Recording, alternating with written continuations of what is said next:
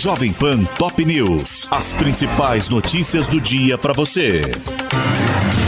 Olá. Aqui é Paulo Edson Fiore e estas são as principais notícias de hoje.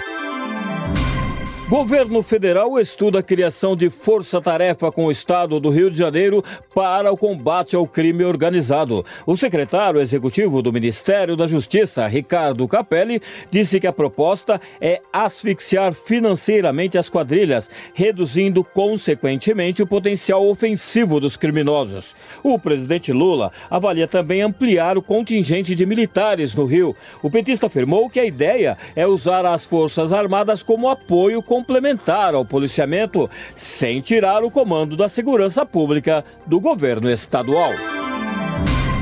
Israel pede renúncia do secretário-geral da ONU após fala pró-palestinos. Ao apelar por um cessar-fogo humanitário, Antônio Guterres disse que os ataques do Hamas não aconteceram por acaso e lembrou 56 anos de ocupações, que, segundo ele, sufoca a população local.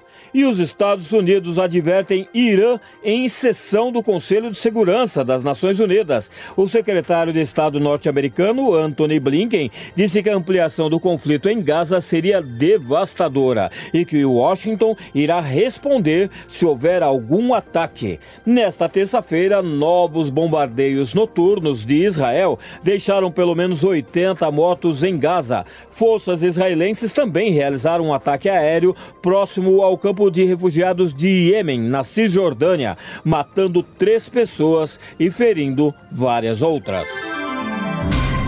Senado aprova projeto que revisa e prorroga a lei de cotas em universidades e institutos federais e o texto segue para a sanção.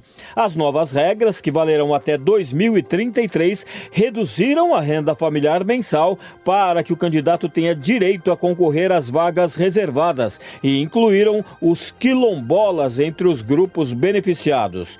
Hoje, os senadores votam um projeto que prorroga a desoneração da folha de pagamentos de 17 setores da economia. Após passar pela Comissão de Assuntos Econômicos, a proposta teve um pedido de urgência aprovado de forma simbólica e será submetida hoje ao plenário da Casa.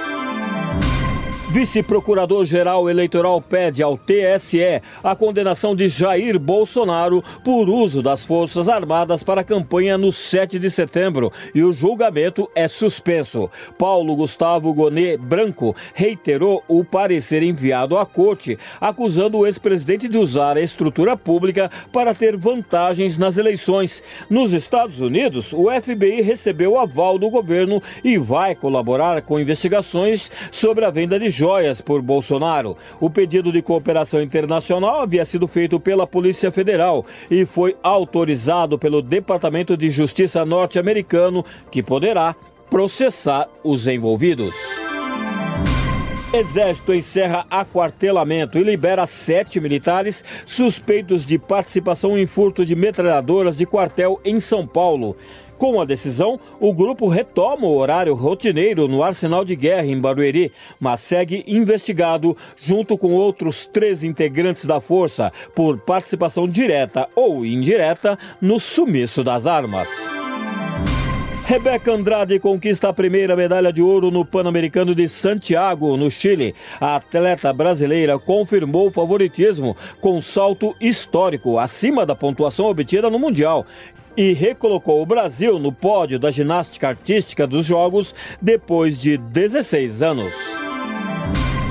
Pelo Brasileirão, Palmeiras e São Paulo fazem hoje o clássico no Allianz Parque. O Bragantino, vice-líder, joga em casa contra o Atlético Mineiro e o Grêmio recebe o Flamengo em Porto Alegre. O Atlético Paranense enfrenta o América Mineiro em Curitiba. Fluminense e Goiás jogam em Volta Redonda. Cuiabá e Corinthians medem forças na Arena Pantanal e o duelo entre Cruzeiro e Bahia acontece no Mineirão. Este é o podcast Jovem Pan Top News.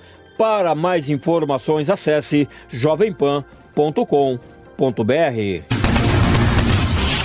Jovem Pan Top News. As principais notícias do dia para você.